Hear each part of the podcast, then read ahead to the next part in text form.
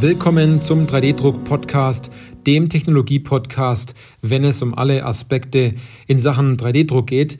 Egal, ob Sie neu mit dem Thema 3D-Druck und additive Fertigung beginnen oder erfahrene Anwender sind oder sogar 3D-Druck-Dienstleister, Hersteller oder Zubehörlieferant. Weil Sie wissen ja, es geht immer darum, ob Sie Ihren 3D-Drucker im Griff haben oder ob der 3D-Drucker Sie im Griff hat.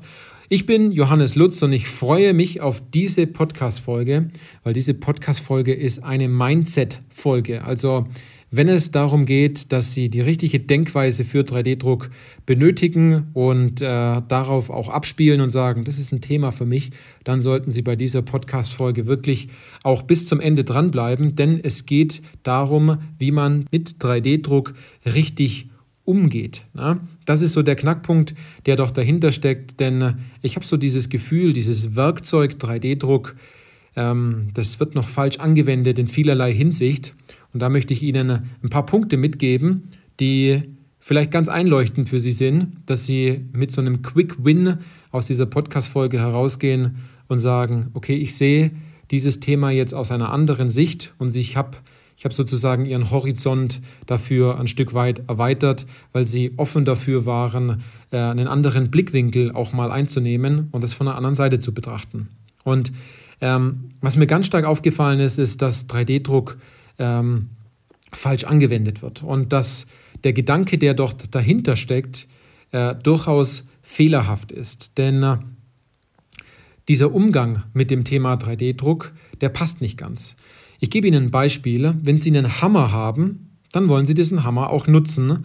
Wenn Sie sagen, Sie haben, Sie haben sich diesen Hammer entsprechend auch für ähm, die ein oder andere Anwendung in Ihrem Unternehmen dafür extra gekauft. Also es ist jetzt nicht so, wie vielleicht bei Ihnen zu Hause in der kleinen äh, Werkstatt in der Schublade liegt ein Hammer, den Sie das ganze Jahr über nicht brauchen und dann halt einmal, wenn die Frau oder Freundin dann durchaus sagt oder äh, das Kind kommt und sagt, Papa, äh, ich möchte hier einen, einen Nagel in der Wand haben, ich möchte mein Bild aufhängen. Ja, so soll es ja nicht sein bei 3D-Druck.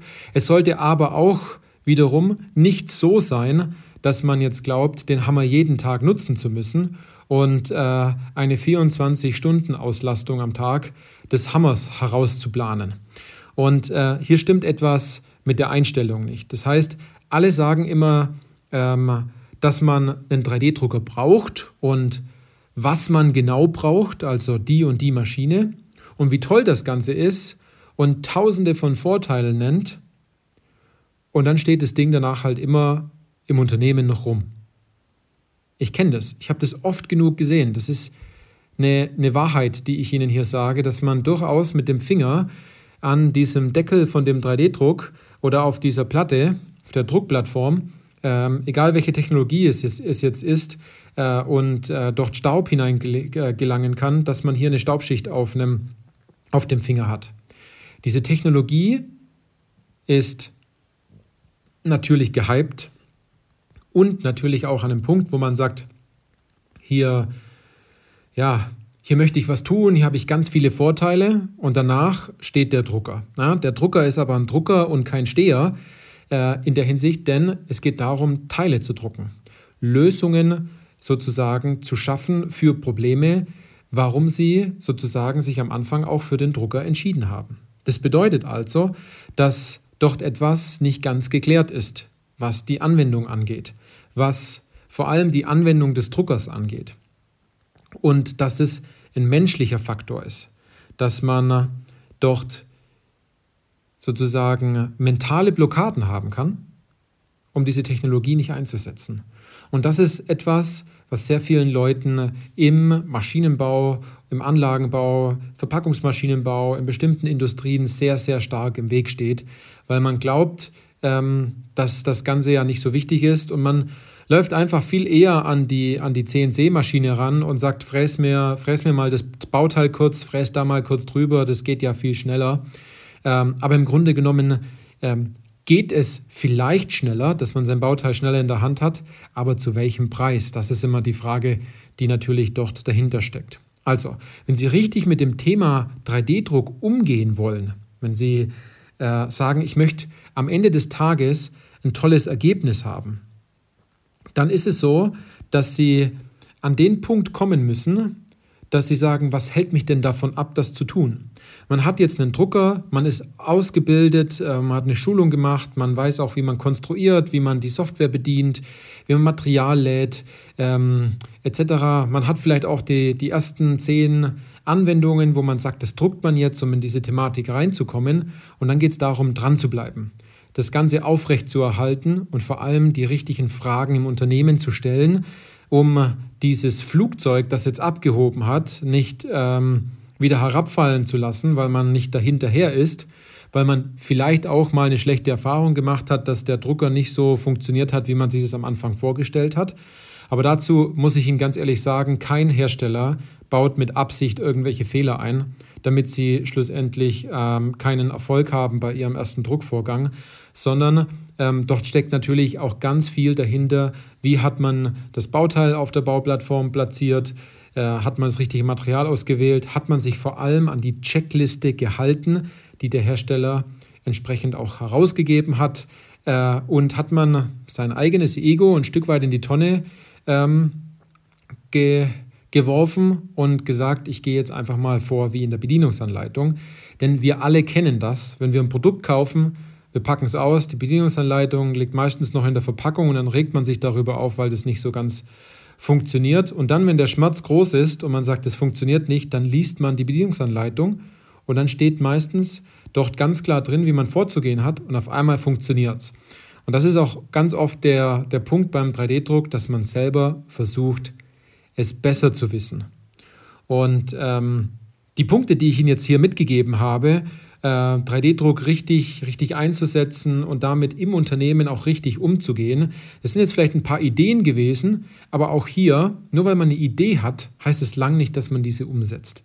Und nur wenn man jetzt sagt, gut, ähm, ich werde mir die Sache jetzt mal an, an ich werde die Sache jetzt mal angehen, heißt es lang nicht, dass es zum Schluss auch funktioniert. Denn äh, wenn Sie sich mal ganz ehrlich fragen und sagen, Sie sind jetzt vielleicht in der Situation, dass Sie vielleicht kurz davor sind, ne, sich einen 3D-Drucker anzuschaffen oder sie, sie haben vielleicht einen und sie denken sich, eigentlich könnten wir dort noch so viel mehr drucken.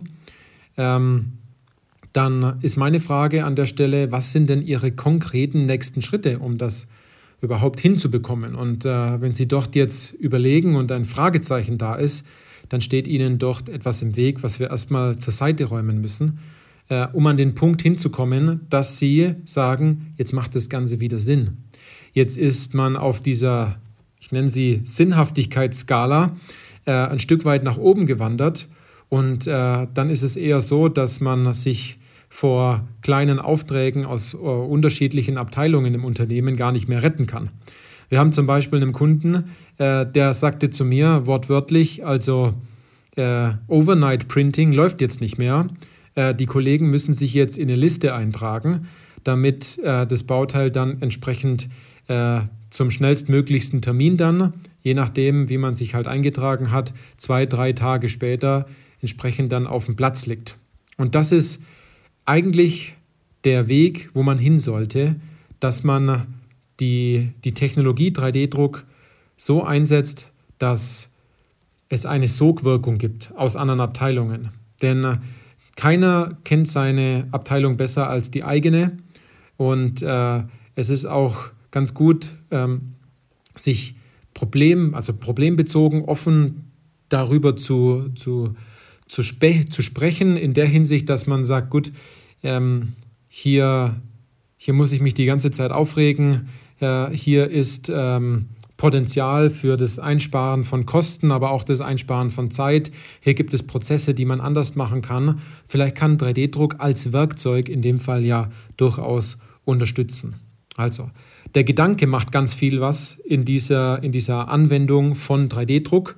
Und äh, das schlussendliche Ziel sollte ja sein, dass, wie jetzt bei dem Beispiel unseres Kunden, dass er äh, diese Excel-Liste jetzt nicht mehr großartig weiterführt, sondern mit dieser Liste und mit äh, Zahlen, die dort hinterstehen als Einsparpotenzial, ähm, was er sozusagen mit dieser Technologie herausgeholt hat, natürlich zur Geschäftsleitung geht, äh, mit Unterstützung von uns, von 3D-Industrie und äh, die nächste Maschine holt.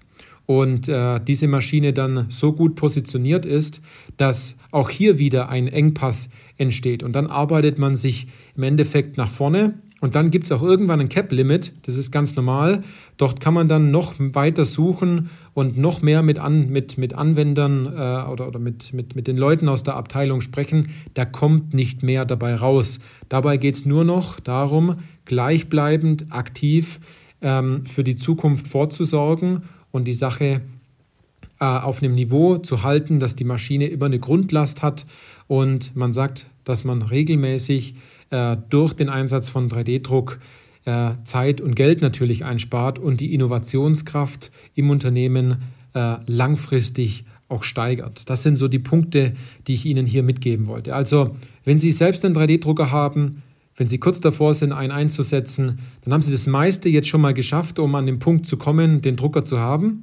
Jetzt haben Sie sozusagen das zweite Level, die zweite Hürde, ähm, 3D-Druck im Unternehmen erfolgreich zu machen.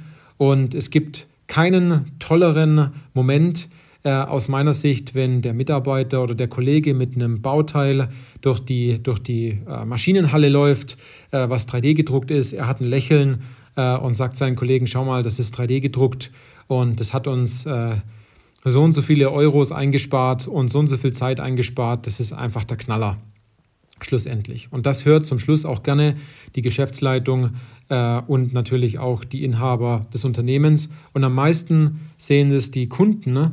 äh, denn das zeigt, dass das Unternehmen innovativ ist, dass doch diese Gewinnermentalität im Unternehmen auch stattfindet, dass man sich Gedanken macht, etwas besser zu machen. Also nehmen Sie diese Gedanken, da stecken jetzt ein äh, paar so kleine Nuggets im Endeffekt drin, die ich jetzt angesprochen habe. Ähm, als Gruß aus der Küche mal von unserer Beratung einfach mal mit.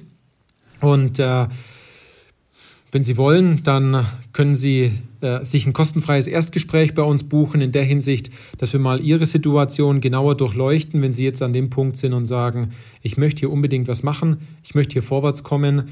Äh, Sie haben die ein oder andere mentale Blockade, also Sie wissen, dass Sie die mentale Blockade haben, aber Sie tun sich schwer, diese entsprechend zu lösen. Dann sollten wir auf jeden Fall miteinander reden. Also, vielen Dank, dass Sie bei dieser Podcast-Folge dabei waren und dann hören wir uns in der nächsten Podcast-Folge.